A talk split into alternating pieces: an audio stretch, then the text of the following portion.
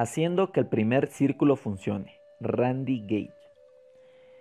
Randy Gage nació en una familia modesta en Florida y fue un niño muy conflictivo. Desde muy pequeño tuvo problemas en el colegio. Estuvo metido en drogas y en alcohol. Los problemas con estos vicios los llevó a robar a mano armada una tienda, en donde lo capturó la policía y como era menor de edad fue llevado a una correccional para menores. Él tenía solo 16 años. Hoy en día tiene una organización de más de 200.000 personas y gana cerca de 2 millones de dólares al año. Make the First Circle Work. Introducción. Fue durante una gira por Sudamérica y me encontraba en un aeropuerto con José López. Estábamos saboreando una pechuga de pollo, frijoles y yuca. Entonces él mencionó el evento que yo había conducido la noche anterior. La capacitación que diste acerca del primer círculo podría ser una muy buena idea para un libro, dijo. Deberías escribirlo. Le mencioné que ya tenía algunos libros planeados. Ok, continuó, pero creo que es una muy buena idea y que la gente realmente lo necesita. Es muy importante que empiece la duplicación. Bueno, mientras lo pensaba, más sentido tenía. Muchas personas buscan en el lugar equivocado la duplicación o se preguntan si siquiera existe ellos erróneamente culpan sus no menos óptimos resultados en su patrocinador o en las personas de su equipo. Pero eso no resuelve el verdadero problema. Es decir, que marquemos las pautas de nuestra organización y modelemos el comportamiento. Y desafortunadamente por el comportamiento natural del ser humano, parece que el 90% de las cosas malas y solo cerca del 40 o 50% de las cosas buenas son duplicables. Por eso, lo que hacemos en la cima de la organización tiene un gran efecto en lo que sucede en los niveles más abajo. Nosotros modificamos la cultura del equipo y eso se manifiesta por sí mismo de manera positiva o negativa. Pero definitivamente se manifiesta de alguna forma. Y eso es de lo que se trata este pequeño libro contiene poderosas ideas sobre cómo puedes ajustar la velocidad de la manada y determinar cuán rápido tu equipo se construye, por qué clases de principios se maneja la organización y el nivel de duplicación que experimentarás en los niveles más bajos. Este es el real componente de la esencia del network marketing, el Tao del liderazgo, y como todos los ejemplos del verdadero liderazgo, no se trata de dar órdenes a los demás, sino simplemente modelar el comportamiento que quieres ver en acción. La primera persona a quien lideras eres tú mismo. Así que espero que te decidas en tomar responsabilidad por tu negocio y dejes de ver el éxito en otras personas y lugares. Si logras hacer que el primer círculo funcione, es tu elección el crear tu propio éxito en tus propios términos. Randy Gage, Miami Beach, Florida, julio 2010. Capítulo 1. Donde vive la duplicación. Ley del primer círculo. Recuerdo haberme quejado un día con mi patrocinador acerca de mi equipo. La mayoría de mi gente parecía perezosa, nunca traían invitados a las reuniones y solo querían esperar a que sus propios grupos los hagan ricos. Me preguntaba por qué no podían ser como yo. Desafortunadamente ese era el problema, eran como yo. Y eso es lo fascinante de este maravilloso e increíble, aunque loco y frustrante negocio al que llamamos network marketing porque todo lo que hacemos regresa al primer círculo, el que dice tú en él. Ahora, eso no es un punto de vista común que se comparte en el negocio hoy en día. Los planes de compensación matriz, binario y cuadrante han creado ciertamente una cultura de derecho en el negocio. Muchas personas exigen el excedente y lo ven como su patrimonio, entonces, si su patrocinador no ha construido una buena porción de su estructura para ellos, rápidamente le echan la culpa a ese patrocinador por los poco exitosos resultados que están experimentando. Y todavía otros culpan a su equipo. Es muy fácil culpar a nuestra gente e insistir que ellos no han hecho lo suficiente como para hacernos ricos. Pero por supuesto, no tenemos empleados en nuestro negocio y nosotros lideramos el ejército de voluntarios. El cheque que recibes cada mes tiene tu nombre en él, de nadie más. Una vez que lo aceptas, estás listo para crear el éxito, y al hacer eso, debes operar de acuerdo a la ley del primer círculo. Somos responsables de ir primeros, probar el camino, encontrar lo que funciona y luego compartir esa información con los que traemos al negocio. Somos una única combinación de mentor, entrenador, maestro, comando oficial y compañero. Las personas no trabajan para nosotros, trabajan para ellos mismos. Pero por supuesto, lo que hace tiene un impacto en nuestros propios resultados y ganancias. El mejor entrenamiento que tuve del network marketing fue fuera del negocio. Lo que me ayudó más que nada fue el trabajo que realicé como presidente de la junta directiva de mi iglesia y de otras organizaciones sin fines de lucro. Porque en los dos casos me encontraba trabajando con un ejército de voluntarios y cuando no puedes contratar ni despedir personas, estás forzado a aprender cómo inspirar, liderar y asociarse por una meta en común. Entonces ahí es donde empezamos, porque puedes hacer todas esas cosas por la manera en que manejas el primer círculo. Y el primer círculo es la única cosa que realmente puedes controlar. Puedes decir que vas a patrocinar 10 personas este mes, pero eso es algo que no puedes controlar, porque si van o no a firmar la aplicación es decisión propia de cada prospecto. Puedes poner la meta de alcanzar cierto rango en cierto tiempo, pero otra vez, tampoco es algo que puedes controlar. Este libro se trata de las cosas que puedes controlar, y la paradoja es que cuando controlas tu propio círculo, eso influye en todos los otros círculos de tu organización. Causas que cierto comportamiento suceda, pero lo haces modelando ese comportamiento tú mismo y siendo el ejemplo por el cual las personas deciden duplicarse. Lo que vas a aprender durante el camino es que tú no haces crecer tu red, tú haces crecer a tu propia gente y ellos hacen crecer la red. Pero todo comienza contigo y los principios, comportamiento y cultura con los que lideras. Entonces, si lo quieres, hazlo. Capítulo 2. El poder de la mente. Cómo la actitud afecta tus resultados. Es una hermosa mañana el sábado en South Florida. Salgo a dar un paseo en el Viper, Van Morrison cantando Dominio a todo pulmón en el estéreo. Una camioneta negra pasa por mi costado, con las lunas abajo y un adorable cachorro acostándose sobre el viento, simplemente tomando por completo la escena. Sus ojos grandes, sus orejas azotadas por el viento y su lengua colgando demuestran el exquisito estado de nirvana canino en el que se encuentra. El disco cambia a Steve Ray Brown y me pongo a pensar que la vida es muy buena. El día anterior, uno de los chicos de mi equipo de softball había llamado para avisar que su carro había sido robado. Estaba saliendo de la casa de su madre para ventilarse un poco, porque ella le había advertido acerca de dejar cosas en su carro y le estaba dando la rutina del te lo dije, en lugar de darle simpatía. Le pregunté si los ladrones habían roto las ventanas. No lo hicieron, así que pensé que eran muy buenas noticias, ya que le ahorraron esa molestia. Luego le pregunté si su guante de softball había estado en el carro. Resulta que lo mandó a reparar, así que no estaba ahí. Le dije cuán afortunado era, porque los guantes pueden tardar meses en romperse y se siente bien. Aceptó que eso era afortunado, pero mencionó que su antiguo bate había sido robado. Le respondí que debía estar agradecido, que fue su bate antiguo, no el nuevo de 300 dólares que había comprado en Navidad. Eres tan bueno motivando, dijo sonando casi exasperado. Ves lo positivo en todo. Soy culpable de eso. De verdad creo que hay cosas buenas que vienen en todas las cosas malas y son muy optimistas. Es una mentalidad y esa mentalidad puede estar relacionada con el éxito más que otra cosa que podemos tener. Porque nuestra mentalidad crea nuestra actitud y esa actitud determina las acciones que tomamos o no tomemos. Si crees que las personas son escépticas, te acercarás a ellos con esa duda en tu mente y como es normal, manifestarás ese escepticismo que no estará ahí. Si esperas ser rechazado, probablemente lo serás. Si esperas que los miembros de tu equipo sean negativos y renuncien, probablemente no te decepcionarán. Por otro lado, si crees que tu oportunidad es sorprendente y que alguien desearía o estaría loco si no se uniera, tendrás más inscripciones. Si esperas que tu gente se desarrolle y construya, probablemente lo harán. Las expectativas son una herramienta muy poderosa en tu arsenal de desarrollo de liderazgo. Hacerle saber a la gente que esperas grandes cosas de ellos los inspira y les ayuda a desarrollar la confianza que necesitan para de verdad hacerlo.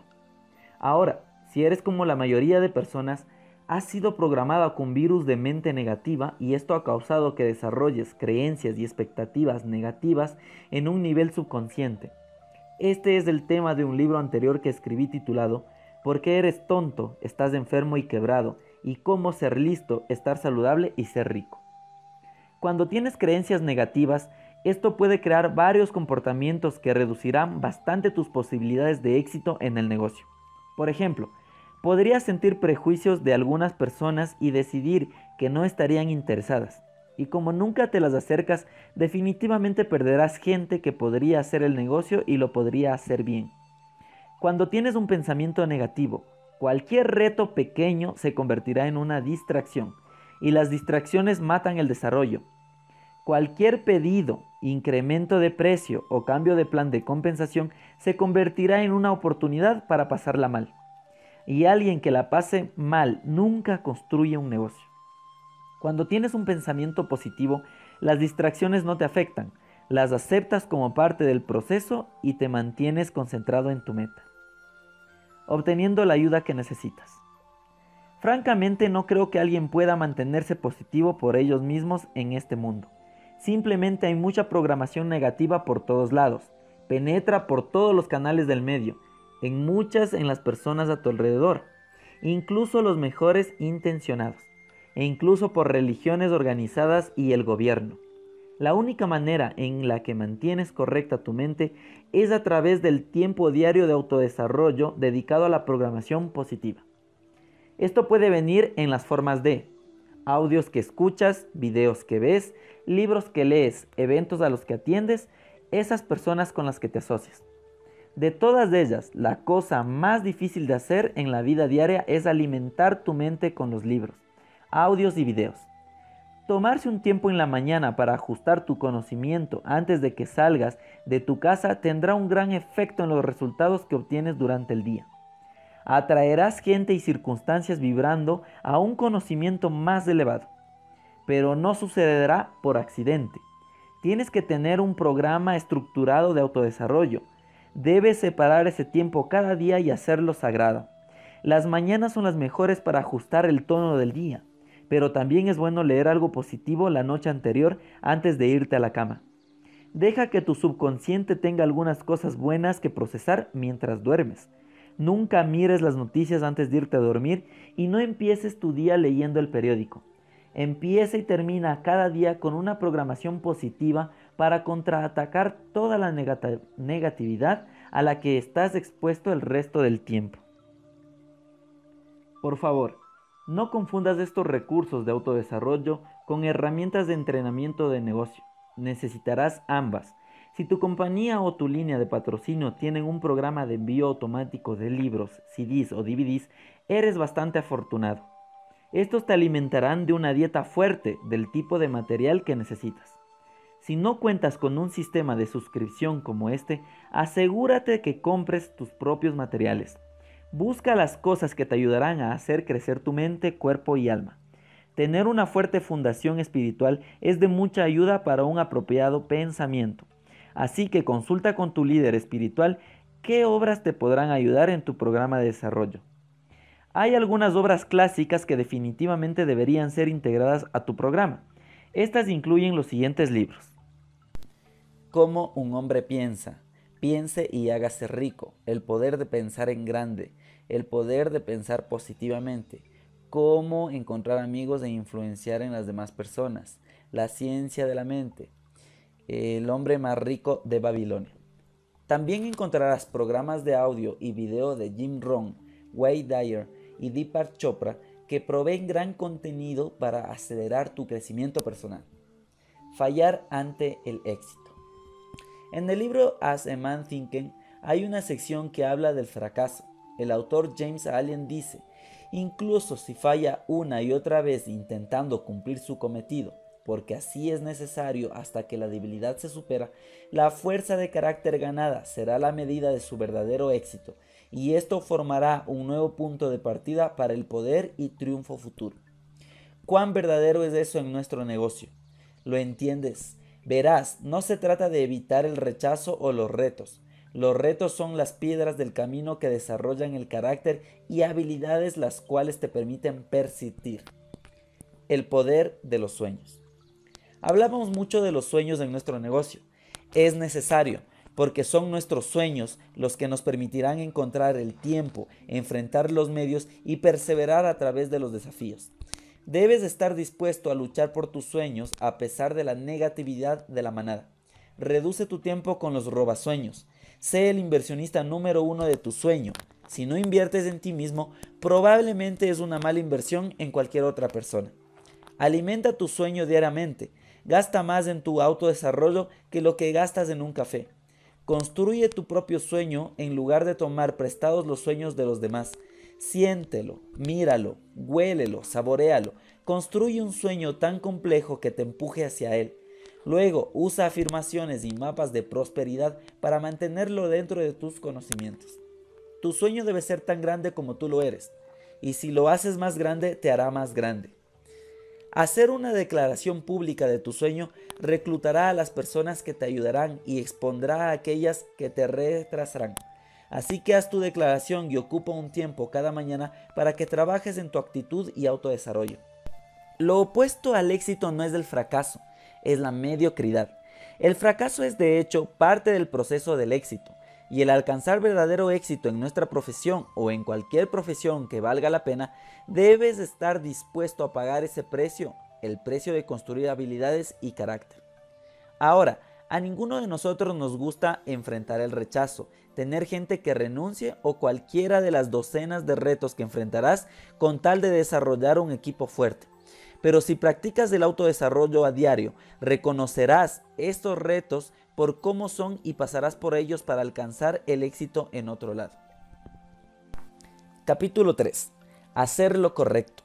Plantear una integridad estándar. El mensaje en mi bandeja de entrada era una invitación. Uno de los miembros de mi equipo que se encontraba en otro continente me estaba escribiendo para decirme que alguien de rango intermedio de otra línea estaba pensando en cambiar líneas. No estaba feliz con su patrocinador y quería unirse a nuestro equipo. Sugirió que se podía inscribir con el ID de su esposo, el cual era desconocido para la compañía. También dijo que su equipo estaba en sincronización y dispuestos a venir con ella. El volumen hubiese sido bueno, pero lo rechacé inmediatamente, porque no era lo correcto. No quiero una guerra con otras líneas, y no aprecio que alguien trate de cazar una persona de mi equipo. Y ciertamente no me puedo quejar de tal acción si yo mismo lo cometo en mi equipo. Además, Duermo mejor por la noche cuando sé que he operado con integridad durante el día. Como todo lo que estamos discutiendo en este libro, todo comienza contigo. Cuando demuestras que el negocio está hecho con integridad, entonces ese comportamiento será lo estándar en el equipo. Esto no significa que nunca tendrás gente mala. A veces las tendrás, pero ellos verán esta cultura intolerable y rápidamente se irán a otro lado. Creo que uno de los elementos más atractivos de nuestro negocio en contra del mundo corporativo es la integridad que practicamos. En el día a día existe una mentalidad malvada y consumista y las personas son premiadas por hacer quedar mal a otras para su propio beneficio. Mucha gente en espacios como la política de oficina, discriminación y escándalos contables no nota el drama en cosas como estas. Ellos miran nuestro mundo y ven un sistema donde el éxito viene de las personas que ayudan a otras a alcanzarlo, donde la línea de patrocinio es pagada por hablar con su equipo y donde hay espacio ilimitado en los niveles más altos del éxito. Esto es bastante tóxico y está atrayendo muchos refugiados de las fuerzas de trabajo tradicionales. Para mantener ese efecto, tienes que ser cuidadoso con las formas en las que tu equipo hace negocio y eso comienza contigo.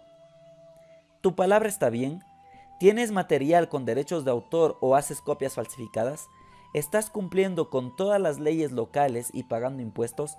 ¿Respetas a los invitados de otros distribuidores en eventos abiertos y te aseguras de que se firmen con la persona que los invitó? ¿Pagas por los materiales y eventos y tu cheque es bueno? ¿Respetas los votos, los tuyos y los de los demás? mantienes los testimonios de tus productos solo a aquellas personas aprobadas por la compañía, estás representando apropiada y honestamente tus propios ingresos y las ganancias de tu compañía.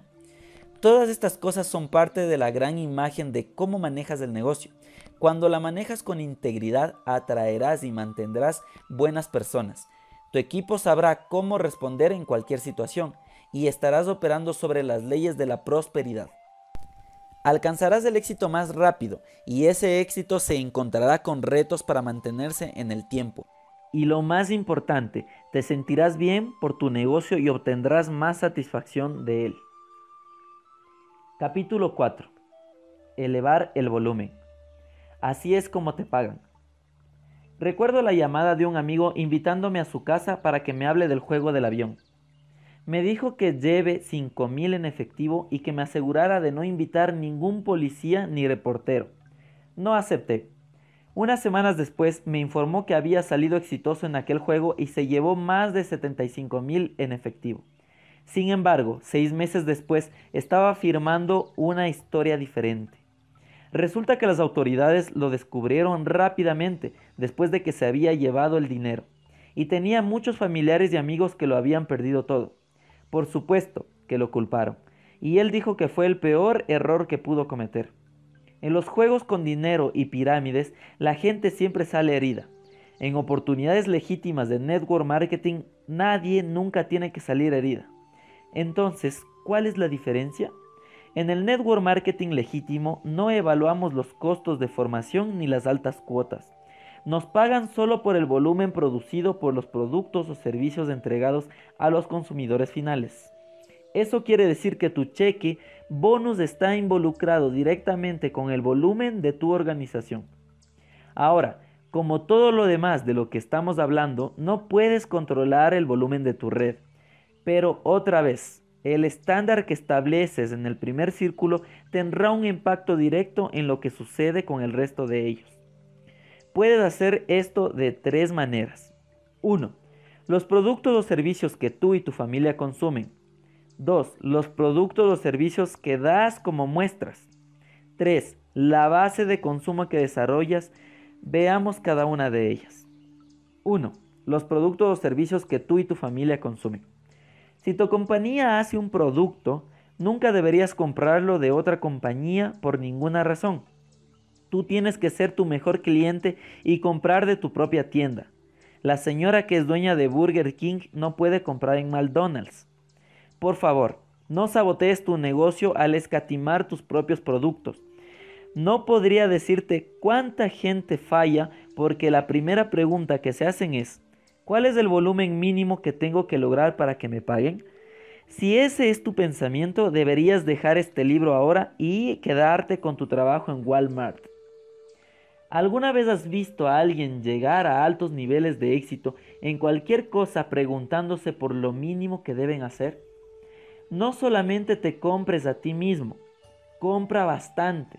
Mientras más productos o servicios propios consumas, más sabrás de ellos tendrás mejores resultados, un mejor testimonio y una historia más apasionada. Y esto conlleva a un volumen más grande. Mientras más productos tu equipo te ve usando o solo de evidencia en tu casa, más lo usarán ellos. Después de 20 años de aconsejar miembros de equipo, te puedo asegurar que la gente con altos niveles de uso personal siempre tienen niveles de alto volumen en su equipo también. El otro gran problema que se ve en bastantes personas es hacerse los pobres y dejar a un lado el uso de sus productos. No te puedo decir cuántas personas he conocido que dicen que no pueden gastar 200 dólares al mes en sus productos. Sin embargo, su cheque bonus ya es de 500 al mes, 700 al mes y a veces mucho más. Estás obteniendo esos 500 o 700 dólares al mes por esos productos. En este punto no deberías nunca tratar de aprovecharte del negocio. Deberías invertir en hacerlo crecer. Y la mejor inversión es usar esos productos y tener una gran historia que contar. 2. Los productos o servicios que das como muestras. No cometas el error de tratar de incrementar las ganancias ahorrando en muestras. En realidad, esto reduce dramáticamente tus inscripciones y eso significa la muerte para tu volumen. Sé generoso con las muestras. Cada vez que alguien asiste a una presentación tuya, ten un buen paquete de muestras para que se lleven a casa. Tu producto es tu mejor publicidad. 3. La base de consumo que desarrollas. Esta área es la que tendrá mayor influencia en tu volumen. El hecho es que abrir un negocio y ser tu propio jefe no es para todo el mundo, pero tus productos sí lo son Entonces, habrá bastante gente que elegirá no hacer el negocio, pero que se podrían beneficiar de tu línea de productos. Y para realizar todo esto, hay un par de cosas que tienes que hacer. Primero, crea un espacio seguro para las personas que no están interesadas en construir una gran red, pero están interesadas en los productos y quieren promocionarlos. No trates de presionarlos para que asistan a reuniones de oportunidad o que hagan otros requerimientos para crear un negocio si eso no les interesa. Si solo quieren ser vendedores, apóyalos en esta decisión y dales la ayuda que necesitan. Asegúrate que cuando los prospectos reducen las oportunidades de negocio, hazles saber que te encantaría tenerlos como clientes. Explícales lo fácil de tu programa de cliente directo si tu compañía tiene una. Hazles saber que siempre contarán con un servicio amistoso y personalizado de tu parte y que valorarás mucho su negocio. Yo he hecho millones de dólares como constructor de redes de mercadeo, pero no es nada en comparación con los millones de dólares de ingresos adicionales que perdí en el pasado por no hacer un mejor trabajo creando una base de consumo.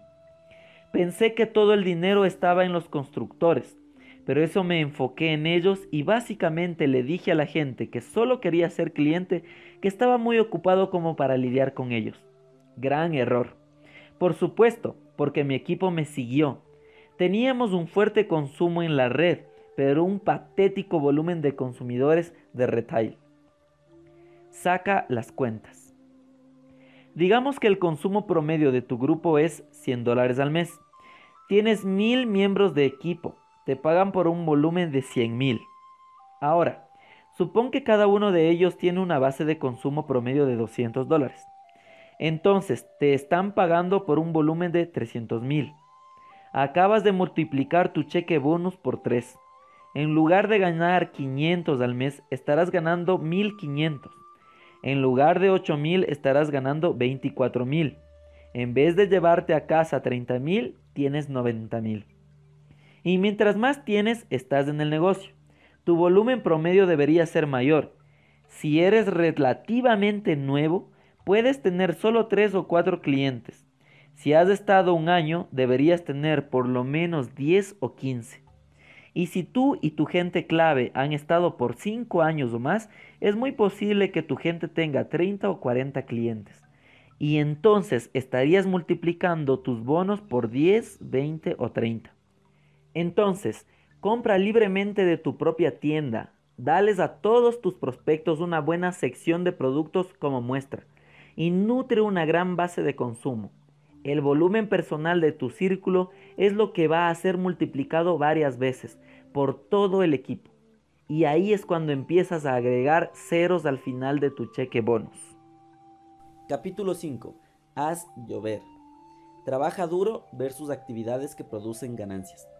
Estoy en una cruzada, una cruzada en crear las correctas expectativas en lo que se necesita para hacer el negocio. Sigo escuchando a personas diciendo que el negocio se puede empezar con 4 o 5 horas a la semana. Nada que ver. Nadie crea una red trabajando con ese tipo de horario. Claro que puedes construir un pequeño negocio con esas horas, pero no puedes duplicar una gran red.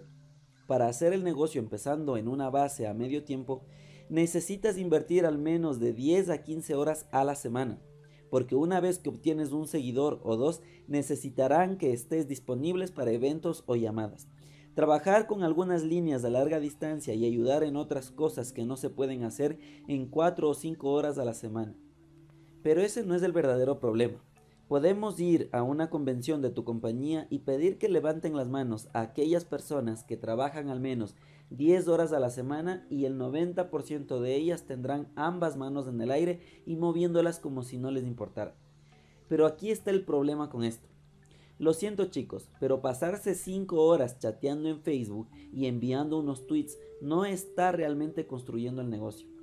Chequear tu oficina cada 5 minutos para ver cuál es tu volumen y si alguien ha firmado algún nuevo miembro de equipo no es construir el negocio. Llamar a tu gente de primera línea y afirmar cuán emocionado estás no lo hace tampoco. Organizar tus tabletas de vitaminas en orden alfabético en una repisa no hace que tu cheque bonus suba. Limpiar tu escritorio, ponerte al día en tu presentación y poner todo en tu maletín en su lugar correcto son todas actividades nobles y estás seguro de obtener tu recompensa en el cielo, pero así no te pagan. Recuerda, nos pagan solo por el volumen producido por los productos que llegan al consumidor final. Punto. Y producimos ese volumen de solo dos maneras. 1. Llevar a los prospectos a presentaciones donde se unirán al negocio. 2 llevar a los prospectos a presentaciones donde no se unirán al negocio pero decidirán convertirse en clientes. Esas son las únicas dos actividades por las que te pagan. Todo lo demás es una distracción y las distracciones te cuestan dinero. La diferencia entre las personas que ganan unos cuantos cientos o miles de dólares al mes y aquellas que crean libertad financiera para ellos es esta. ¿Cómo gastan esas 10 o 15 horas a la semana inicialmente? Esto es lo que separa a los novatos de los profesionales. Los novatos pasan bastante tiempo en trabajo duro. Los profesionales dedican tanto tiempo como es posible en actividades productivas. Una de las mejores cosas que puedes hacer para maximizar tu productividad y ganancia es planear tu semana. Tómate 45 minutos el fin de semana y programa la semana siguiente. Determina exactamente cuándo tus 10 a 15 horas serán y qué es lo que harás durante esas horas. Pon a un lado tiempo para enviar invitaciones, poner a los prospectos en presentaciones y hacer seguimiento. Estas son las actividades productivas que construyen volumen. Esto no es ciencia del espacio, pero un planeamiento así probablemente hará más para que tu negocio crezca que cualquier otra estrategia que puedas implementar.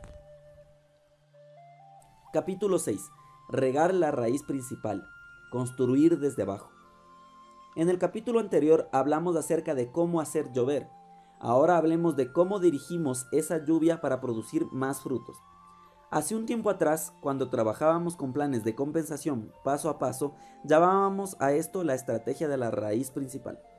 Y mientras que esos planes de compensación se han involucrado y la implementación de otros planes puede ser un poco diferente, el principio básico detrás de esto es tan poderoso hoy como siempre lo ha sido.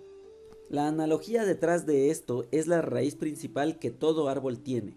Esta es la raíz que se adentra más en la tierra para sacar nutrientes y agua que hagan crecer el árbol. Y mientras más abajo crece la raíz, más alto y fuerte será el árbol. El mismo principio se aplica en la duplicación. La mayoría de personas trabaja su organización de arriba hacia abajo, enfocándose en sus principales afiliados. Con el principio de la raíz principal, trabajas de abajo hacia arriba, creando volumen y emoción en los niveles más bajos, lo cual tiene una reacción en cadena hacia los de arriba. Hay un par de maneras para hacer esto. Lo primero es a través de las presentaciones y reuniones en casa que haces localmente.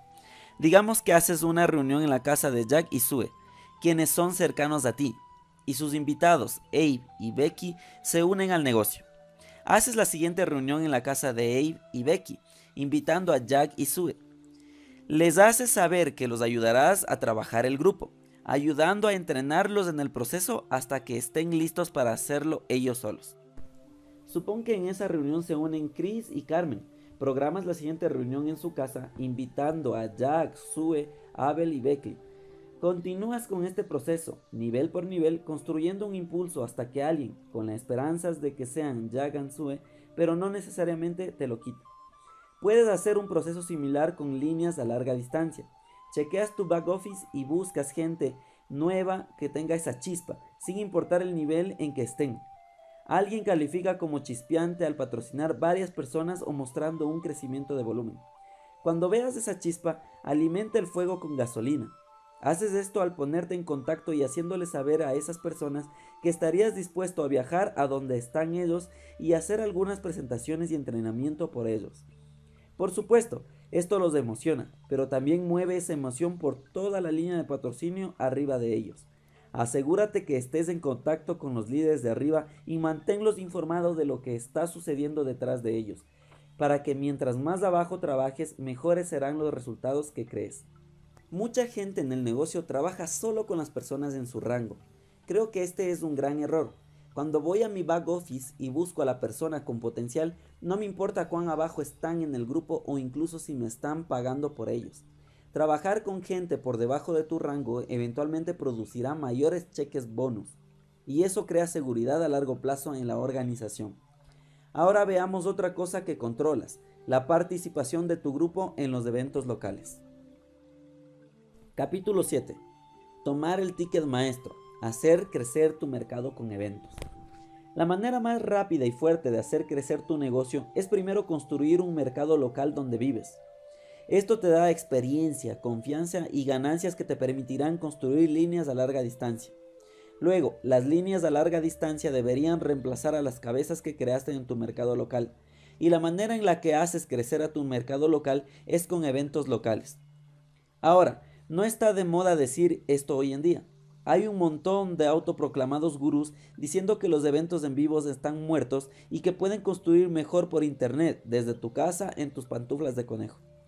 Les están diciendo a las personas lo que quieren escuchar y esto hace que sacar a los que sacan sea más fácil. Pero ellos están haciéndole un gran servicio a la gente que lo sigue. Mientras escribo esto, soy nivel platino en tres aerolíneas y me acaban de calificar como héroe en una cuarta. Necesito otro viaje en avión como necesito otro hueco en la cabeza. Pero viajo para hacer eventos en vivo porque funcionan. Participo en los eventos en el mercado local y apoyo los eventos locales de los miembros de mi equipo a larga distancia. Hoy en día hay una gran diferencia entre los tener y los no tener en las redes de mercadeo. Y creo que la gran diferencia entre estos dos grupos es cómo la gente se acerca a los eventos.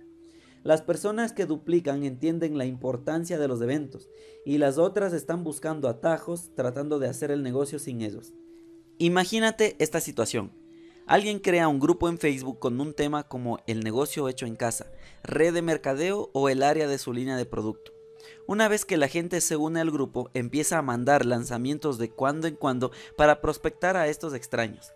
Él te dirá que las reuniones son pasadas de moda, que a nadie le gusta ir y que está construyendo un negocio virtual en línea. Está viviendo una ilusión. Lo mismo con todos esos marqueteros de atracción y otros programas publicitarios promocionados en pagar por clic, para prospectar a extraños buscando distribuidores. Aquellos de ellos incluso les dicen a sus seguidores que no se dirijan a su mercado principal o que conduzcan reuniones en vivo manejan términos como vieja escuela y nueva escuela, con la meta de tratar de sugerir esas estrategias de sentido común básicas como hablar con personas que conoces, son de alguna manera fuera de tono en el ambiente actual. La mayoría de estos gurús no construyen una red realmente, ellos hacen su dinero sacando de lo que sacan al vender sistemas, herramientas o líderes a ellos. Algunos son competentes en la publicidad del pago por clic y sí, construyen algo, pero verás que mucha gente que traen al negocio cae en dos categorías. La categoría 1 está compuesta por aquellas personas con una mentalidad de lotería, buscando atajos para hacer el negocio. Ellos creen que estos métodos de estilo nueva escuela de alguna manera eliminan el trabajo requerido para el éxito. Invariablemente fallan y renuncian. La segunda categoría incluye a aquellas personas que sinceramente sí quieren construir y están dispuestos a trabajar, Desafortunadamente, la publicidad de pago por clic requiere una cierta cantidad de tiempo y habilidad. Las personas que no saben cómo hacerlo bien pueden perder el dinero rápidamente y para hacerlo bien se requiere conocimiento y habilidad que no se duplican fácilmente para la persona promedio. Entonces, mientras la publicidad de pago por clic puede funcionar de una manera limitada, no se duplica muy bien. Recuerda que el axioma más importante en las redes de mercadeo es, no importa si algo funciona, si no es duplicable. Las reuniones funcionan y son duplicables, y hacen algunas cosas que no se pueden duplicar de cualquier otra forma. Volvamos al MLM 101. La diferencia entre los juegos de dinero y el network marketing legítimo no nos pagan por cazar, reclutar o cuotas por entrenamiento. Nos pagan por el volumen y el volumen crece cuando el producto llega a los consumidores finales. Entonces, ¿cómo hacemos eso? Invitando candidatos a las presentaciones, llevarlos a las presentaciones y siguiéndolos después de las presentaciones. Nos pagan solo cuando las personas se unen al negocio y compran productos, o no se unen al negocio pero igual compran productos. Entonces, las únicas actividades productivas son aquellas que producen esos resultados. Todo lo demás es trabajo duro. Solo para aclarar las cosas, no estoy diciendo que no hay lugar para los sitios de internet, conferencias por Skype, telecomunicaciones, CDs, DVDs y muchas otras grandes tecnologías disponibles para nosotros hoy en día. Esas cosas pueden servir de gran ayuda para construir tu negocio, pero si tratas de sustituirlas por los elementos en vivo, tu duplicación y resultados sufrirán. Debemos traer candidatos a través de un proceso de reclutamiento y una parte vital de eso es un evento local bien ejecutado. Esto puede ser semanal, dos veces al mes o mensual. Sé que suena más fácil quedarse en casa en tus pijamas de Batman y construir online, pero eso es tratar de alterar el juego. El único queso gratis está en la ratonera. Nada puede reemplazar las pruebas sociales y otras dinámicas que ocurren en los eventos en vivo. Necesitas traer candidatos a través de algún tipo de primera vista, usualmente mediante una presentación en casa, una reunión uno a uno, por internet o una herramienta de marketing. Luego usar los grandes eventos locales para hacerlos pasar la barra. Los eventos locales determinan quién se convierte en cliente, constructor de negocios o ninguno. Entonces, todo mercado necesita establecer un evento regular lo más antes posible. Luego, una vez que la estructura del evento está establecida, debes entrar al negocio de venta de entradas. Te conviertes en tu propia pequeña versión de ticketmaster.com. En enero vendes entradas para el evento de febrero, en febrero vendes para marzo, marzo para abril y así sucesivamente. Ponle precio a las entradas con descuentos, compra varias en un mes e impulsa a tu equipo a que hagan lo mismo. Por ejemplo, puedes ponerle el precio a tus entradas a 20 en puerta, 10 por adelanto, 5 por 35 y 10 por 50. Al crear estos descuentos verás que muchas personas comprarán en bloques, terminarán con más invitados para la próxima reunión y luego más reclutados. Aquí el porqué. La reacción normal de la naturaleza del ser humano es que las personas comprarán una entrada por ellos mismos. Luego se dan cuenta de que si tienen una lista de invitados, les comprarán una entrada a ellos. Entonces, tal vez tendrán un invitado el próximo mes o tal vez no. Ahora, supongamos que compras un bloque de 10. Todo el mes trabajas en rellenar esos 9 puestos extras. Realmente no lo harás. Probablemente sufrirás una rotura, pero celebre esa rotura. Porque al apostar por 9 invitados, lo más probable es que termines con 5, 6 o 7. Con números como esos, probablemente patrocinarás al menos 2 o 3. Te aseguras de que cada uno compre un bloque de 10 y el proceso empieza de nuevo. La diferencia ahora es que tienes una base más grande para comprar entradas, hacer invitaciones e inscribirse, por lo que cada mes las reuniones crecen. Incluso cuando patrocinas personas de larga distancia, les enseñas cómo implementar este mismo proceso en su pueblo. Así es como haces crecer una organización grande al construir una red fuerte de eventos locales. Luego, la lista de todos los eventos locales se puede publicar en la compañía o el sitio de internet del equipo y todos en todos lados pueden ver el calendario de eventos.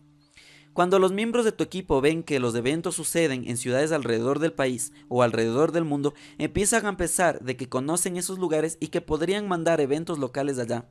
Las ciudades establecen relaciones recíprocas de buscarse prospectos entre todos y las cosas pueden convertirse en unas muy grandes. Una nota importante. Creo que el mercado se mantiene en tracción permanente cuando los eventos rompen la barrera de las 250 personas.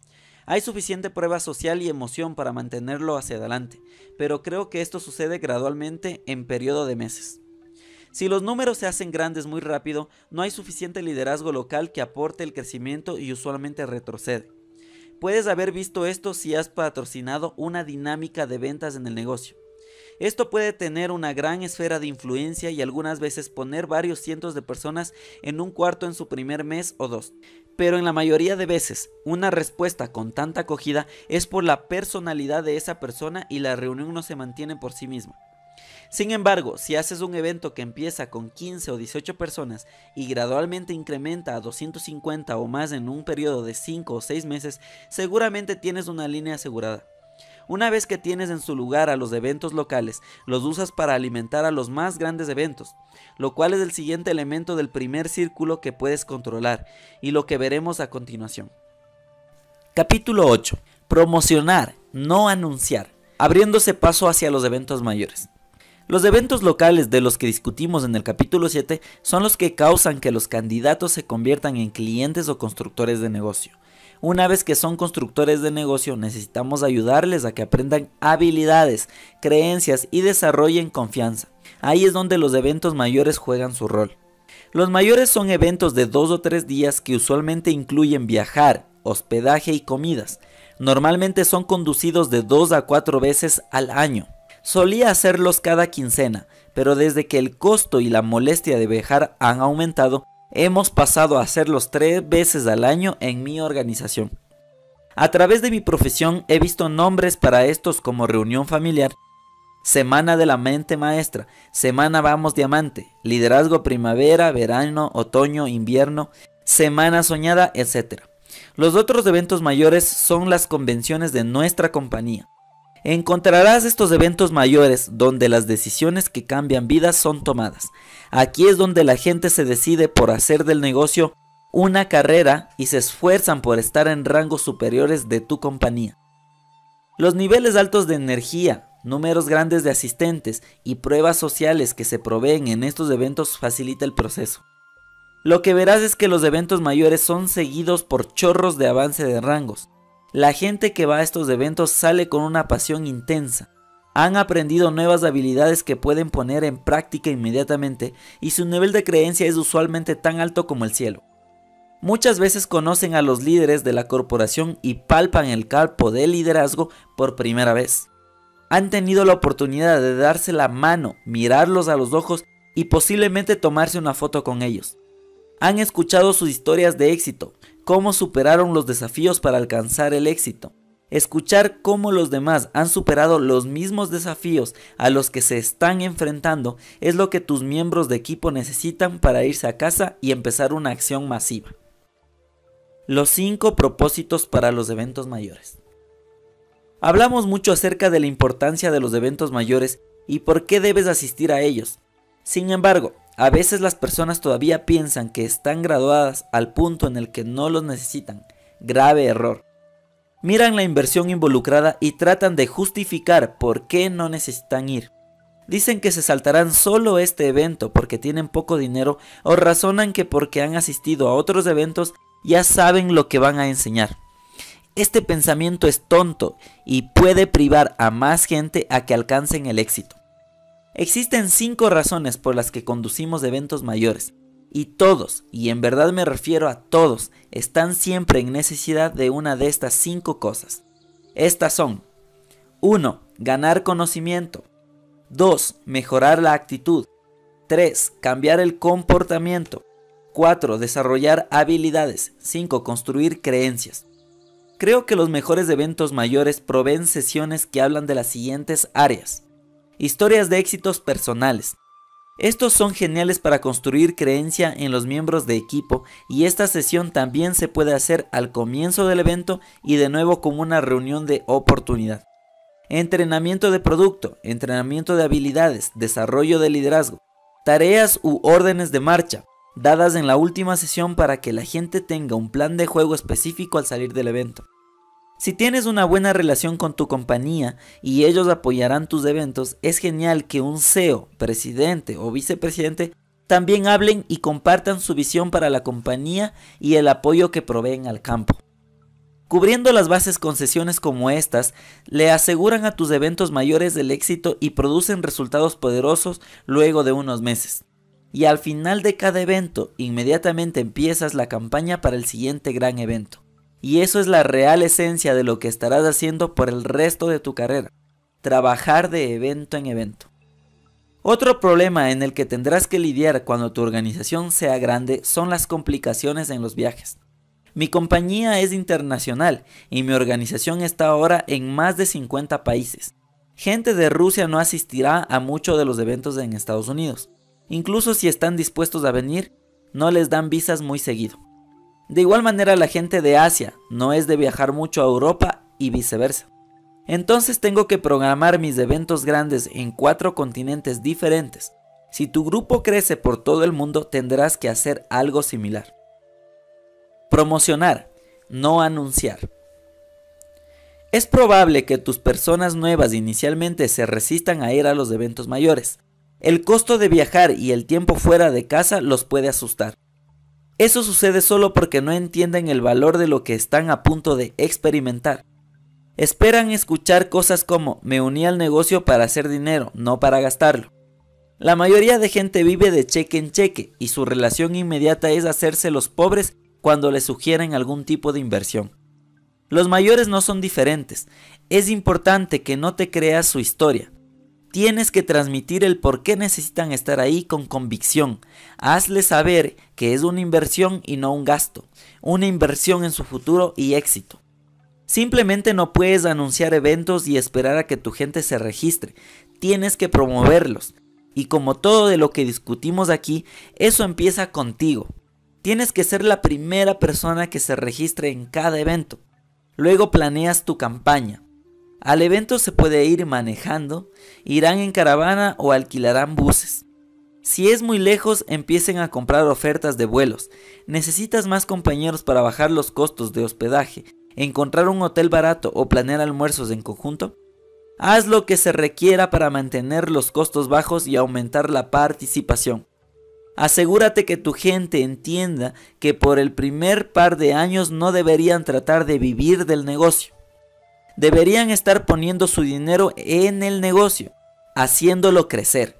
Y en ningún lado obtendrán algo mejor a cambio de su inversión que en los eventos mayores. Usa las herramientas de inclusión y exclusión para crear una cultura de nunca perderse uno grande. Tal vez reconoces gente que usa un pin, un listón o un botón en los eventos locales cuando se registran para los mayores. Deberías tener una lista en una página web de los registrados. Podrías organizar alguna llamada, conferencia o un entrenamiento especial centrado en el evento y lo importante que es asistir a este. De repente uno de los líderes que hablarán en el evento mayor puede grabar un video o una conferencia por Skype para tu evento local y así promoverlo. Todo evento mayor merece una campaña mayor. Estructura la promoción de venta de entradas con la estrategia de la raíz principal como cuando haces la construcción profunda. Mientras te encuentras en lo más bajo de la línea, véndeles entradas para el siguiente evento mayor. Luego, háblale a la persona arriba de ellos y hazle saber que un par de los suyos se han registrado y averigua si él también ha comprado sus entradas. Luego vas arriba de nuevo. Tienes 5 personas registradas para el siguiente evento mayor. ¿Ya tienes tus entradas? Luego refleja y repite. Tienes 8 personas registradas para el siguiente evento mayor. ¿Ya tienes tus entradas? Tienes 11 personas registradas para el siguiente evento mayor. ¿Ya tienes tus entradas? Tienes 23 personas registradas para el siguiente evento mayor. ¿Ya tienes tus entradas? Empieza por abajo y trabaja todo el camino hacia lo más alto de la línea, maximizando la venta de entradas. En cada nivel haces presión diciendo que los demás de abajo ya se han registrado. Entonces los miembros de tu equipo se dan cuenta de lo que van a perder si no están ahí. Tu meta es llegar a el punto de inflexión. Alcanzas la masa crítica del punto de inflexión una vez que al menos 100 distribuidores vaya al evento mayor. Cuando hayas alcanzado esto, tu negocio tendrá la suficiente tracción como para seguir creciendo sin ti. Incluso si te fueras al día después del evento, habrá suficiente gente que desarrolle la creencia suficiente para que se queden y sigan construyendo aunque te hayas ido. Hay cierto punto en el que la moneda cae y la gente simplemente lo entiende. Y una vez que tengas por lo menos 100 distribuidores en uno mayor, no en un evento local, habrá un número suficiente que lo entiende para mantener a la duplicación sucediendo sin importar nada. Los líderes se pueden ir, la compañía se puede enfrentar a retos o la publicidad negativa puede ocurrir, pero una vez que una red tiene suficiente tracción con personas comprometidas, por lo general vencerá cualquier cosa y seguirá creciendo. Entonces, ahora que hemos discutido tu actitud, el tipo de cultura que quieres crear, cómo mover el volumen usando la estructura de raíz principal y el ciclo de eventos, veamos a nuestro elemento final, el que mantiene en volumen al resto de estos. Capítulo 9 mantenerse alejado de las zanjas, usar asesoría para desarrollar liderazgo. Ok, lo admito, estoy viejo. Cuando empecé en las redes de mercadeo no teníamos teléfonos celulares, Blackberries, iPads o el email, Poníamos nuevas aplicaciones en sobres y lo adjuntábamos a algo llamado una estampida, y esperábamos que les lleguen antes del fin de mes. Prácticamente alucinamos cuando una gran invención llamada fax salió. Esto significaba que podías firmar a alguien en el último par de días del mes y estarías seguro que el volumen sería contado. Incluso con eso, no tenías una buena idea de a dónde iba tu negocio. Si tenías una organización grande que estaba expandida por muchos estados o provincias y algunas veces incluso países, sabías lo bien que te había ido el mes pasado cuando el cartero te llevaba tu cheque ese mes. Si eras comprensivo, pagabas extra a FedEx por la entrega a domicilio de tu cheque. Venía con una caja pesada llena de largos papeles de computadora blancos y verdes, los cuales tenían un listado de tu organización, Luego pasabas horas con resaltadores, viendo el reporte y tratando de descifrar cuáles eran tus líderes nuevos, cuáles mercados eran los fuertes y a quién deberías alcanzar. Volviendo al día de hoy, puedes tener un sitio en internet con miles de personas en ella, mandar por email vínculos para firmar a los prospectos y probablemente seguir a las nuevas personas y órdenes a través de tu organización en tiempo real desde tu laptop debajo de una palmera.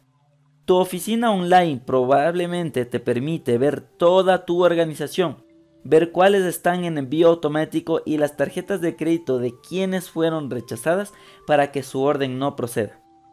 Tienes acceso a información para manejar tu negocio inmediatamente en tiempo real. Esto ha hecho que manejar el negocio sea más fácil y nos permita tener una buena concepción de lo que está pasando durante el mes. Pero también presenta un riesgo y un peligro. Es muy fácil enamorarse tanto con la tecnología que pensamos que podemos usarla para manejar a nuestra gente. Pero si he aprendido algo en estos 25 años es esto. No manejas a la gente, lideras a la gente y manejas a las cosas. Y en las redes de mercadeo la mejor manera de hacerlo es a través de asesorías mensuales. Ahora, no pienses de esto como el tipo de asesoría que te dan en el sillón de un psiquiatra, aunque no estoy negando que sucede esto en abundancia. Piensa que es más como un sistema estructurado de tutoría. Como le gustaría decir a mi amigo Billy Lauper, las redes de mercadeo funcionarían perfectamente si no tendríamos a personas involucradas. Pero sí las tenemos y esas personas traen sus propios problemas.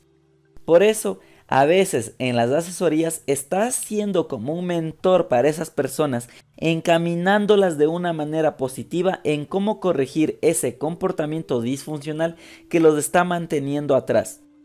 Estos comportamientos pueden ser como dar órdenes a las personas como si fueran empleados, tener una actitud negativa o no actuar de una manera ética o moral.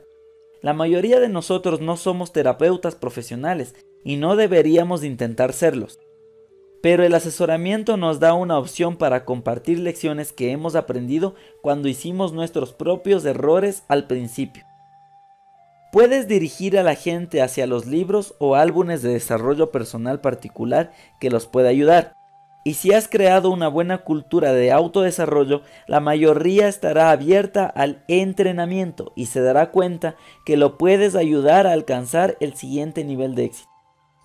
Los asesoramientos son un proceso mensual donde trabajas uno por uno con miembros de equipo claves y evalúan todas las estadísticas importantes del negocio.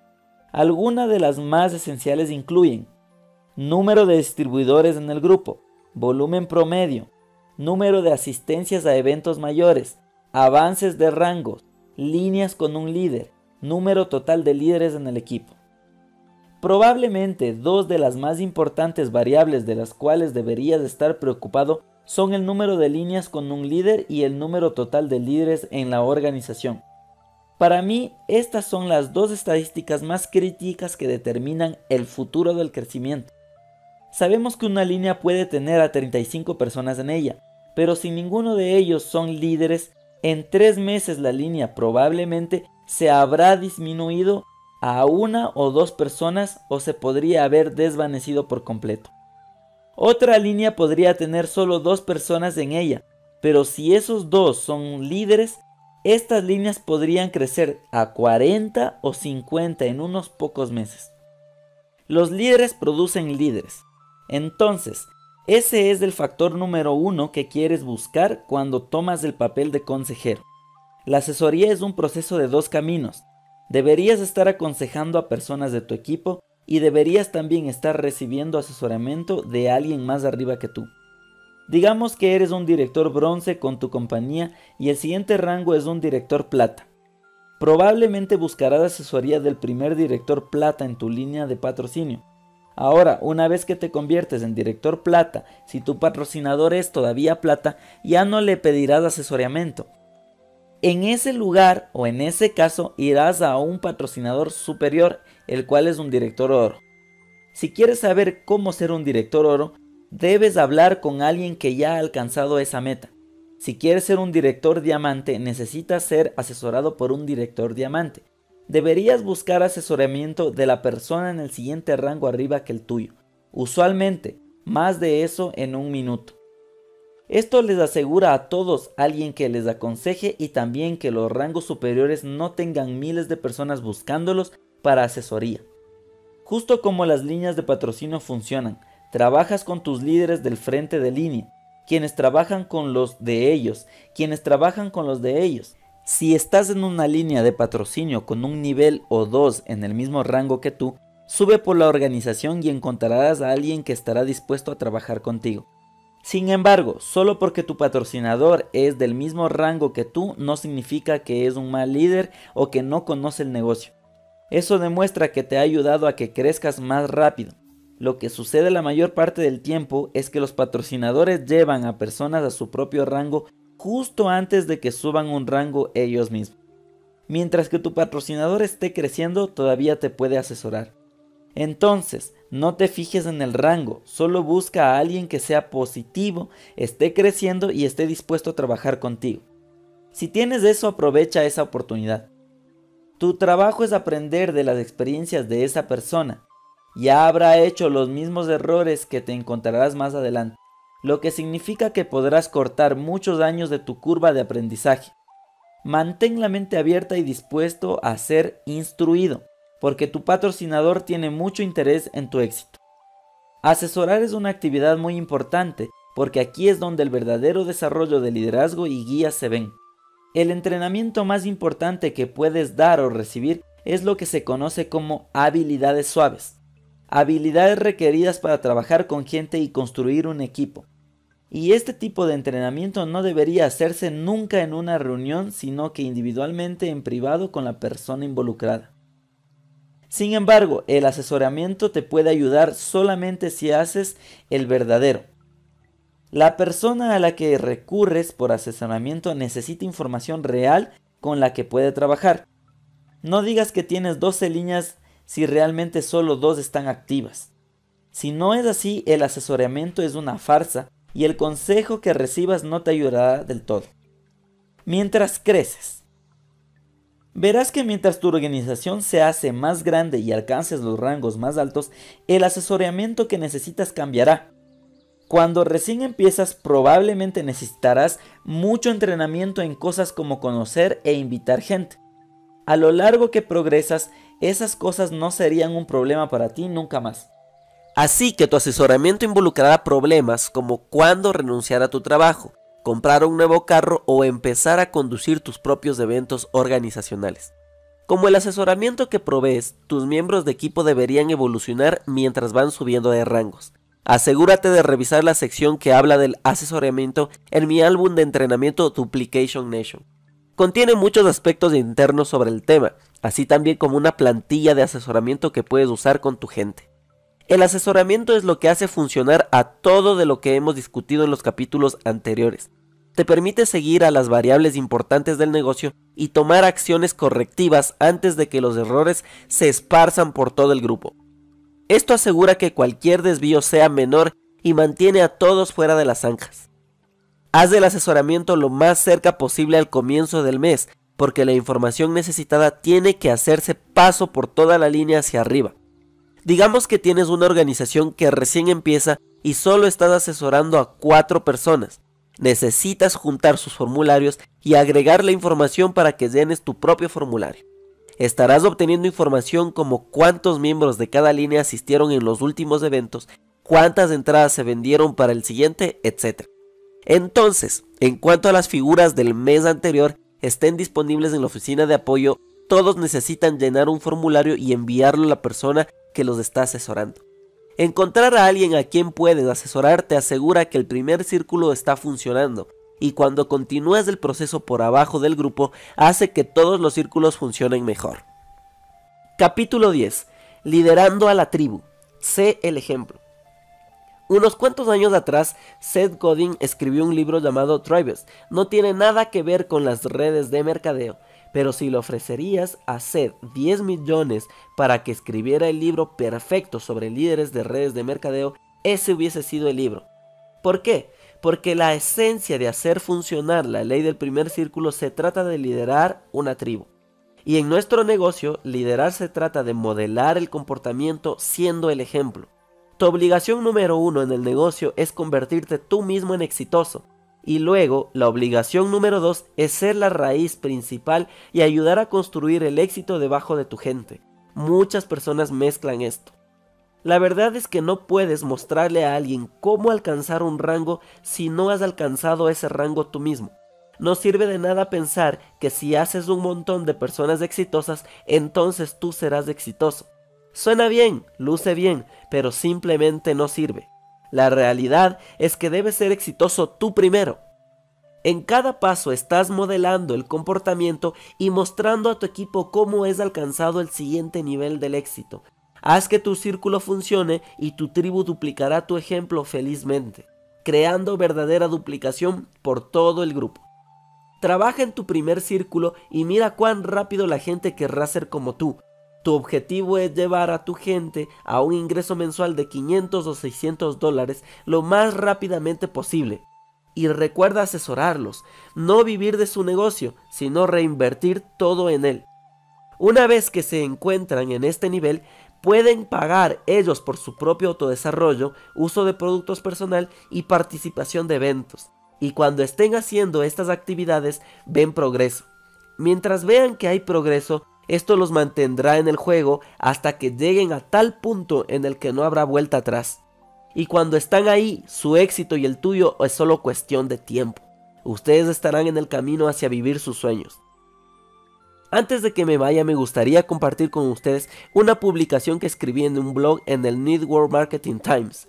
Espero que hayas descubierto este sitio, te hayas suscrito al reporte de liderazgo y que sigas las publicaciones que se hacen allí.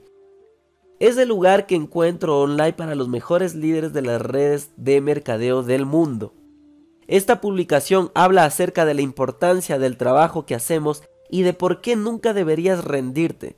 Así que, por favor, acéptalo como mi regalo final para ti.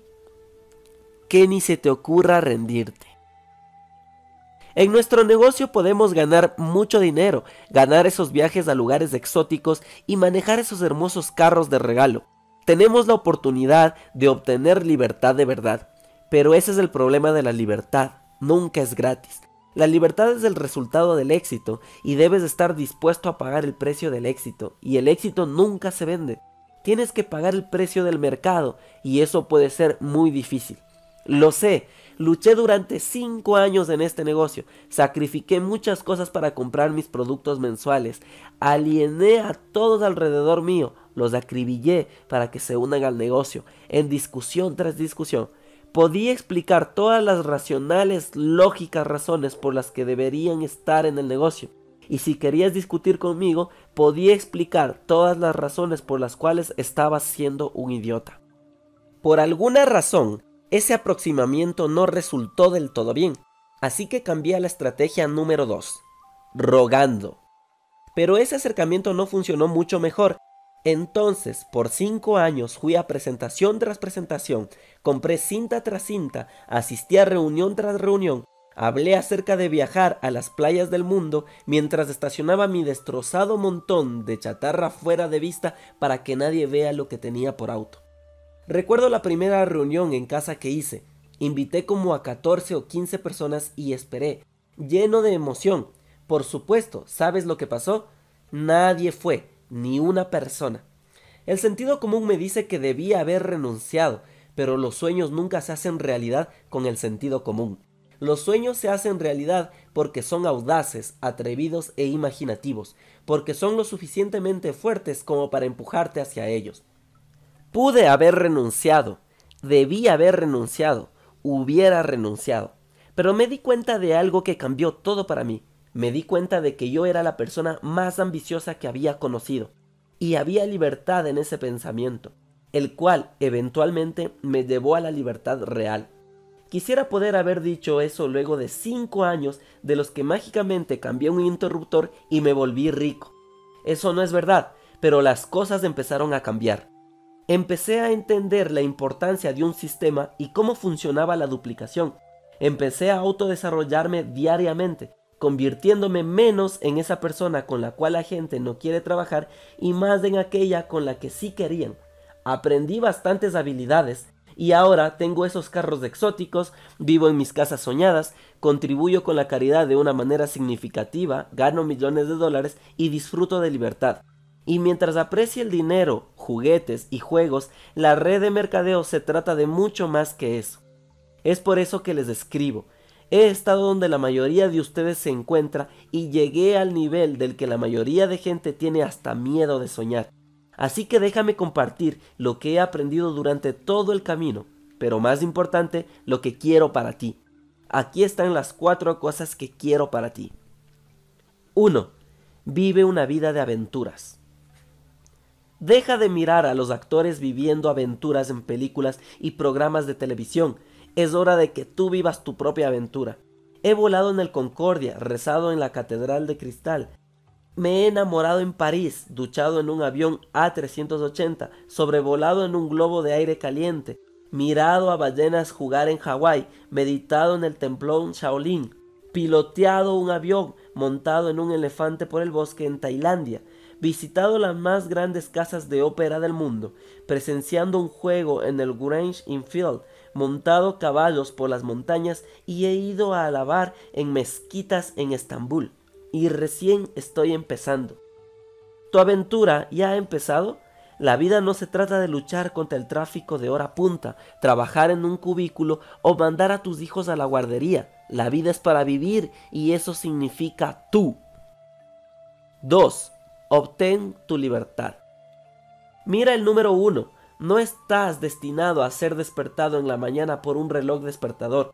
Se supone que deberías despertar cuando terminaras de dormir. Cuando despiertes, deberías ser el que decida cómo pasarás tu día y con quién lo harás. Se supone que deberías ordenar del lado izquierdo del menú, no del derecho. La libertad se trata de tener opciones, así sea escoger qué carro conducir, casa donde vivir o lugar exótico a donde quisieras ir a vacacionar. Se trata de escoger las causas a apoyar, la escuela a la que quieres que vayan tus hijos y la gente que quieres en tu vida escoger vivir a lo grande, a color, con pasión. 3. Injusticia correcta. ¿Cuán seguido has visto una situación que no era correcta y no te sentiste lo suficientemente fuerte como para poder detenerla? ¿Cuántas veces has querido corregir lo malo, pero no tenías el tiempo o dinero o libertad para hacerlo? He sido capaz de hacer correctas varias injusticias, pero no pude hacer mucho cuando estaba atrapado y quebrado. Ahora lo puedo hacer porque soy libre. ¿Quieres hacer una misión en las Filipinas? ¿Ayudar a los niños hambrientos de África? ¿O asistir a las víctimas del terremoto de Haití? Haz lo que puedas ahora, pero para poder marcar una real diferencia probablemente necesitas tiempo, dinero y libertad lo que nos conlleva a 4. Pasa del éxito al significado. Soy un lavaplatos con salario mínimo que se convirtió en un multimillonario. Estoy verdaderamente bendecido. Y sí, aprecio los carros, casas y el dinero que este negocio me ha dado. Me di cuenta que eso te satisface por un tiempo. Pero cuando quieres más, quieres marcar una diferencia, dejar un legado, construir algo que dure más tiempo que tú. Ahí es cuando la vida comienza de verdad. Ahí es cuando te das cuenta de que el mundo es un mejor lugar porque estás en él y será un mejor lugar incluso cuando ya no estés. Tal vez lo haces apoyando el arte, construyendo orfanatos o salvando los bosques. Tal vez lo haces apoyando a un equipo de ligas menores, asesorando a una persona joven o haciendo un refugio para mujeres maltratadas. O todas las anteriores. No sé lo que siente tu corazón por hacer, pero sé que hay algo, y eso es lo que te reto a hacer. Si te deseo libertad, un estilo de vida cómodo y todo lo bueno para ti. Y también te deseo amor, sentido y liderar una vida de significado. No será fácil, lo entiendo, requiere sacrificio, porque significa que a las 7 pm, cuando tu esposa está en la casa y tus hijos quieran jugar, tú tendrás que ir a una reunión. Significa que perderás algunas oportunidades para pasarla bien los fines de semana por estar trabajando con una línea a larga distancia en algún lado significa que hacer esas llamadas a candidatos mucho después de la emoción y motivación del evento grande ya se desgastaron. Pero tenía un mantra que me liberó y te puede liberar. Aquí está. Haré hoy lo que otros no harán para mañana pueda hacer lo que otros no podrán. ¿Harías eso por mí? ¿Lo harías por ti mismo? ¿Lo harías por toda esa gente a la que podrás ayudar?